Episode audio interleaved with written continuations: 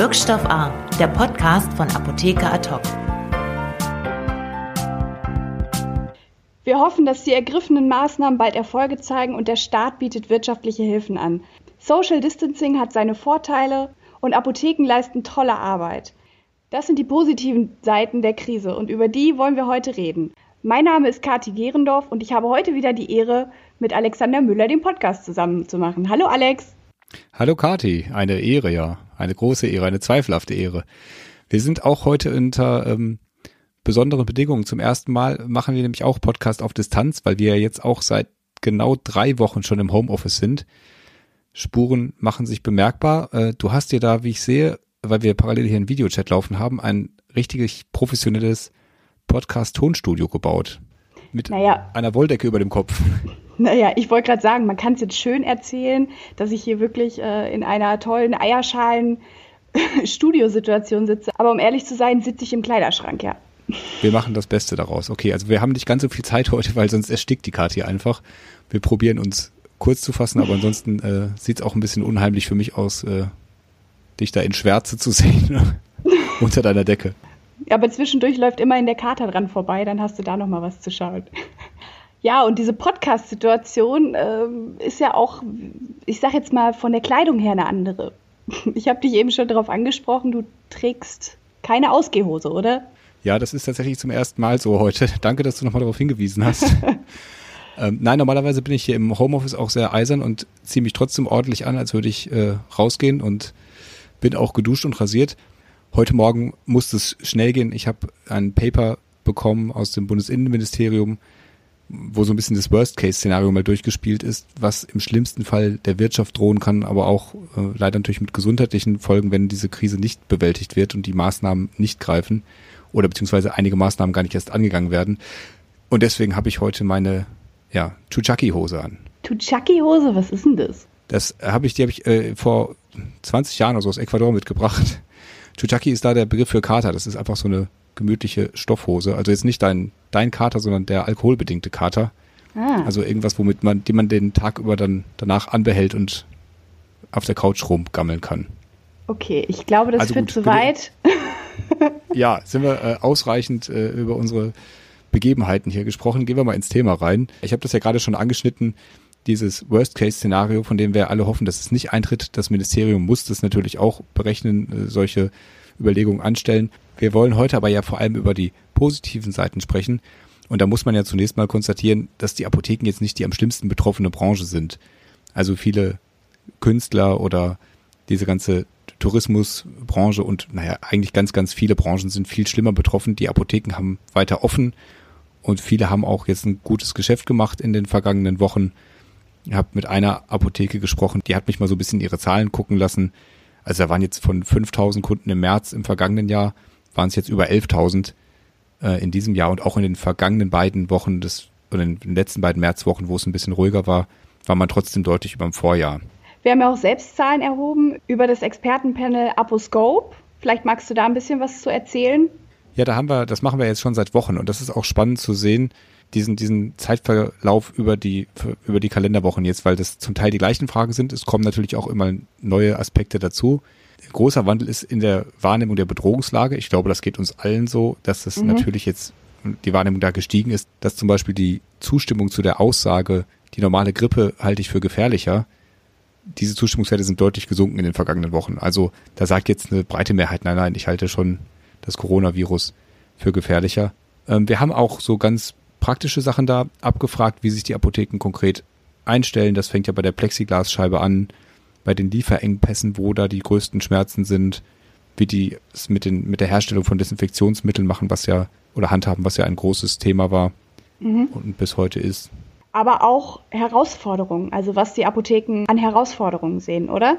Ja, was sie an Herausforderungen sehen, natürlich, das ist natürlich sowas wie, wie Lieferengpässe. Einige Sachen sind ja auch geklärt worden zwischendurch, wo es so um die Auseinandersetzung mit Krankenkassen geht. Da hat es ja diese Erleichterung gegeben bei den Rabattverträgen. Auch da gibt es immer noch Diskussionen, was da vielleicht noch möglich ist. Was ich spannend fand, waren so die persönlichen Fragen, also da, wo die Leute wirklich gesagt haben, was treibt sie denn am meisten um? Und das zeigt wieder deutlich, finde ich, wie so die Teams in Apotheken ticken, was das, dass das eben Heilberufler sind und irgendwie Helfermenschen. Also mhm. die allermeisten haben gesagt, sie sorgen sich um ihre Angehörigen, die zu einer Risikogruppe gehören. Ja.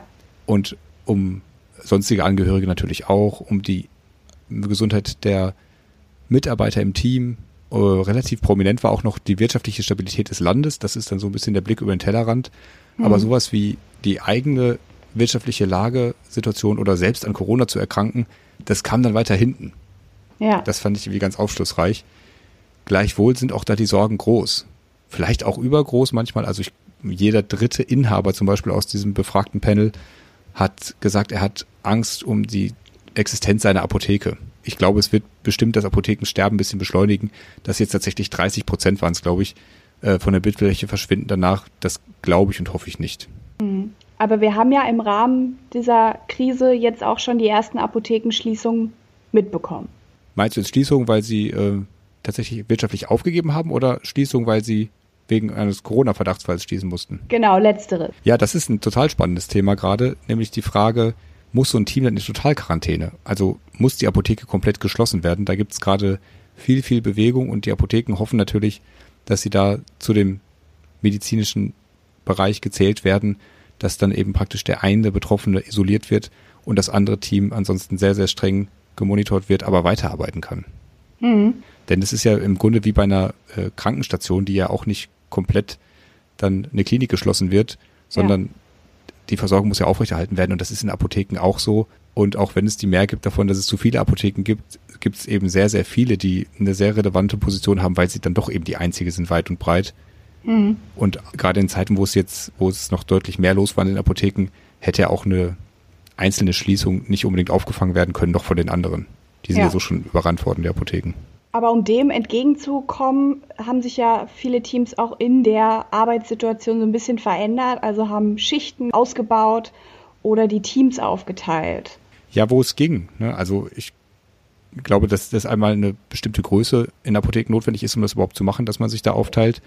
Mhm. Ähm, zum anderen war, glaube ich, die Arbeitslast gerade am Anfang so groß, dass daran nicht zu denken war, dass man das Team jetzt aus Sicherheitsgründen, die du, glaube ich, meinst, so, ne? dass man das Team separiert, ja. damit man eben untereinander sich nicht ansteckt. Das habe ich ehrlich gesagt nur sehr, sehr vereinzelt gehört.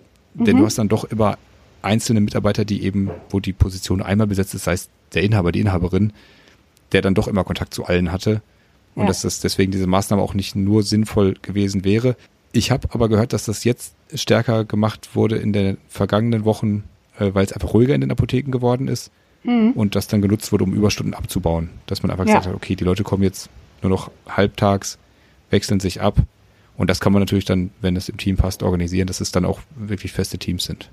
Ja, im Moment ist es ja noch eine Frage, ob man dann die Überstunden abbaut, aber irgendwann kommt man da vielleicht in den Bereich der Kurzarbeit, wenn wirklich weniger Arbeit da ist. Ja, Kurzarbeit ist natürlich eine dieser Maßnahmen, wo es jetzt eine Erleichterung gegeben hat seitens des Gesetzgebers. Davon können auch Apotheken Gebrauch machen, selbstverständlich.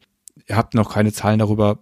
Doch, ich habe Zahlen darüber. Stimmt gar nicht, was ich sage. Ich habe in dieser Umfrage da war das aber noch eher die Ausnahme. Da waren es, glaube ich, irgendwie einstelliger Prozentbereich, 5,7 Prozent, irgendwie sowas, die das bis jetzt gemacht haben. Kann sein, dass das mehr wird. Gibt ja noch verschiedene andere Maßnahmen zur wirtschaftlichen Erleichterung, die beschlossen wurden, wobei Apotheken da sehr genau gucken müssen. Es ist ziemlich unübersichtlich. Die Vorgaben da sind von Bundesland zu Bundesland unterschiedlich. Die ändern sich auch ständig. Die werden äh, wieder angepasst. Ich habe das hier für Berlin so ein bisschen äh, verfolgt. Die Treuhand Hannover hat da eine ganz gute Übersicht gemacht. Das haben wir euch als Download auch auf die Seite gepackt und würden es hier euch nochmal in die Shownotes packen. Da geht es dann auch um solche Themen wie, wenn eine Apotheke Soforthilfe beantragen möchte. Und da gleich wieder der kleine Wermutstropfen. Thüringen hat da in den FAQs drin, also da die Förderbank, dass Apotheken da wie Arztpraxen ganz generell ausgeschlossen sind. Und das ist natürlich schon hart, denn auch wenn jetzt die Apotheken nicht so betroffen sind wie andere Branchen, gibt es ja Einzelfälle, wo man das auf jeden Fall ähm, konstatieren kann, dass die hart, hart betroffen sind. Wir haben ja da auch über Einzelfälle schon berichtet, Apotheken in Centern. In Centern, oder, genau. Oder in der Fußgängerzone in einer äh, wirklich Top-Lauflage, wo jetzt einfach niemand mehr herläuft, weil die Leute eben zu Hause sind und da auch sonst nicht, nicht mehr herplanieren. Also da gibt es sicherlich viele Apotheken, die das schon sehr, sehr deutlich spüren, 90 Prozent weniger Kunden haben als sonst. Und für die, für solche Unternehmen ist natürlich dann auch diese wirtschaftliche Hilfe gedacht. Mhm. Ja, aber du hattest gerade noch, bevor wir vor den äh, Zwangsquarantäne-Schließungen gesprochen haben, so über Apothekenschließungen, die Entwicklung im Apothekenmarkt insgesamt gesprochen. Da hatten wir schon mit dem Fabian Kaske ein Interview zugemacht. das ist, glaube ich, schon eine Sorge, die viele Apotheken jetzt umtreibt, dass der Versandhandel gerade massiv wächst und dass das eben auch langfristig nicht auf dem Niveau vielleicht, aber auf schon einem höheren Plateau dann bestehen bleibt, als es vor der Krise war. Weil man kennt das, wenn die Leute das einmal ausprobiert haben, im Internet zu bestellen und das hat halbwegs geklappt, mhm. dann machen sie es wahrscheinlich auch wieder. Ja, das stimmt. Wobei sich dort ja die Lieferzeiten auch angepasst haben, sag ich mal. Ja, klar. Also die sind natürlich auch überrannt worden und die sind auch äh, überlastet und haben dann zum Teil ähm, kündigen es auf der Website schon an, dass es länger dauert. Einige sind zwischendurch ganz vom Netz gegangen und gesagt, wir nehmen jetzt keine Bestellungen mehr an. Mhm. Ist auch spannend mit Blick auf den Versorgungsauftrag. Aber letztendlich ist es immer noch fairer, so natürlich als Bestellung anzunehmen und dann gar nicht zu liefern. Ja, das ist richtig. Naja, und wenn das so kommen sollte, dass jetzt mehr in Versand geht, wäre das natürlich besonders bitter für die Apotheken vor Ort, die jetzt gerade in dieser Krise so sehr beweisen, wie wichtig sie sind und ja. für die Leute da sind und die Akutversorgung stemmen und sich wirklich alle Wein ausreißen, um das irgendwie zu stemmen. Also hoffe ich, dass es nicht so ist, dass die Leute auch diesen Wert anerkennen. Aber da gibt's ja auch Signale, dass das durchaus so ist. Ja, da gibt es nämlich die ein oder anderen Leute, die den Apotheken vielleicht nicht direkt im Kundengespräch Danke sagen, aber über Botschaften, sei es über Graffitis, über Kreidemalerei oder über Poster Danke sagen. Da haben wir eine ganz schöne Mediathek zusammengestellt mit sämtlichen Danksagungen an die Helden aus der Apotheke, nenne ich sie jetzt einfach mal. Ja, genau, die Mediathek Corona, so bedanken sich die Kunden, könnt ihr euch mal durchklicken, packen wir in die Shownotes. Ist eine schöne Geschichte, also mich persönlich berührt sowas immer total wenn man das dann sieht. Ich glaube, die Inhaber freut das auch sehr. Das sind viele dieser Gesten, die ja gerade die Runde machen, sei es der Applaus auf dem Balkon oder das äh, Musizieren, das Gemeinsame. Natürlich ist dann jemandem auch nicht direkt geholfen, der jetzt da überlastet ist oder chronisch unterbezahlt ist, aber ich glaube, es ist eine Anerkennung und die kommt auch an und deswegen schaden kann es auf jeden Fall nicht. Wenn das andere vielleicht hinterher auch besser wird, wäre es noch schöner. Aber ich finde es erstmal, ist das immer eine tolle Geste und ich glaube, das stärkt die Teams in Apotheken schon auch sehr, wenn da mal in Kreide Danke vor die Apotheke gemalt ist oder ein Brief dran klebt oder was auch immer. Es gab, gab tolle Aktionen da. Ja, das stimmt. Das sind total süße Sachen bei gewesen. Da kann ich dir nur recht geben. Wir haben aber auch eine tolle Aktion, die geht in die andere Richtung, nämlich, dass sich die Teams so gegenseitig ein bisschen empowern und sagen, wie sie eigentlich mit der Krise umgehen. Erzähl doch mal von Wir gegen Corona. Genau. Wir gegen Corona ist der ich sage jetzt mal, Kampagnentitel. Ähm, und dort geben wir quasi Apotheken, Apothekenteams eine Stimme, um sich gegenseitig ein bisschen Kraft zu schenken, um Danke zu sagen, aber um sich gegenseitig auch zu motivieren. Und auch nicht nur Teams aus Apotheken, sondern natürlich auch alle Unternehmen aus der Branche, die da drumherum auch betroffen sind. Also gerade Pharmaaußendienst ist ja ein Riesenthema, die massenweise in Kurzarbeit geschickt wurden. Aber trotzdem arbeiten da nach wie vor ja viele mit und für die Apotheken und die haben uns auch Botschaften geschickt.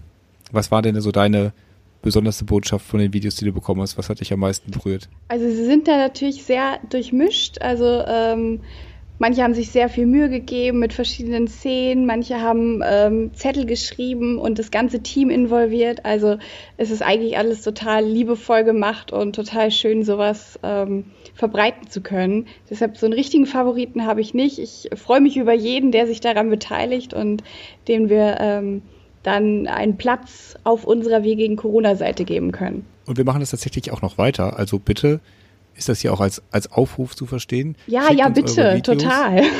Er, er, erklär mal schnell, wie und wohin. Und in welchem Format? Ähm, das äh, ist ganz einfach. Also es sollte der geringste Aufwand, das ist schon in Ordnung, wenn man sich da ganz normal sein Handy nimmt und ein äh, Selfie-Format-Video macht oder sich von der Kollegin oder dem Kollegen filmen lässt. Das Video sollte nicht länger als eine Minute sein, ähm, damit wir es auch super auf unseren Social-Media-Kanälen platzieren können und natürlich teilen können. Ähm, und dann kann man es entweder an uns per Mail schicken ähm, oder über einen geeigneten SharePoint. Alle wichtigen Informationen packe ich aber auch nochmal in die Show Notes. Ja, dann sind wir sehr gespannt, was ihr für neue positive Meldungen habt. Und ich glaube, jetzt muss ich die Kati unter ihrer Wolldecke erlösen, sonst erstickt die uns hier. Ja, es wird schon echt langsam äh, luftknapp hier. Okay, dann sehe ich mal zu, dass ich äh, heute mich doch noch anständig anziehe und nochmal rauskomme. und wir äh, ja, drücken euch alle da draußen, danken euch auch von dieser Stelle aus nochmal ganz, ganz herzlich und bleibt gesund. Bleibt gesund, bis zum nächsten Mal. Macht's gut. Wirkstoff A, der Podcast von Apotheker Ad hoc.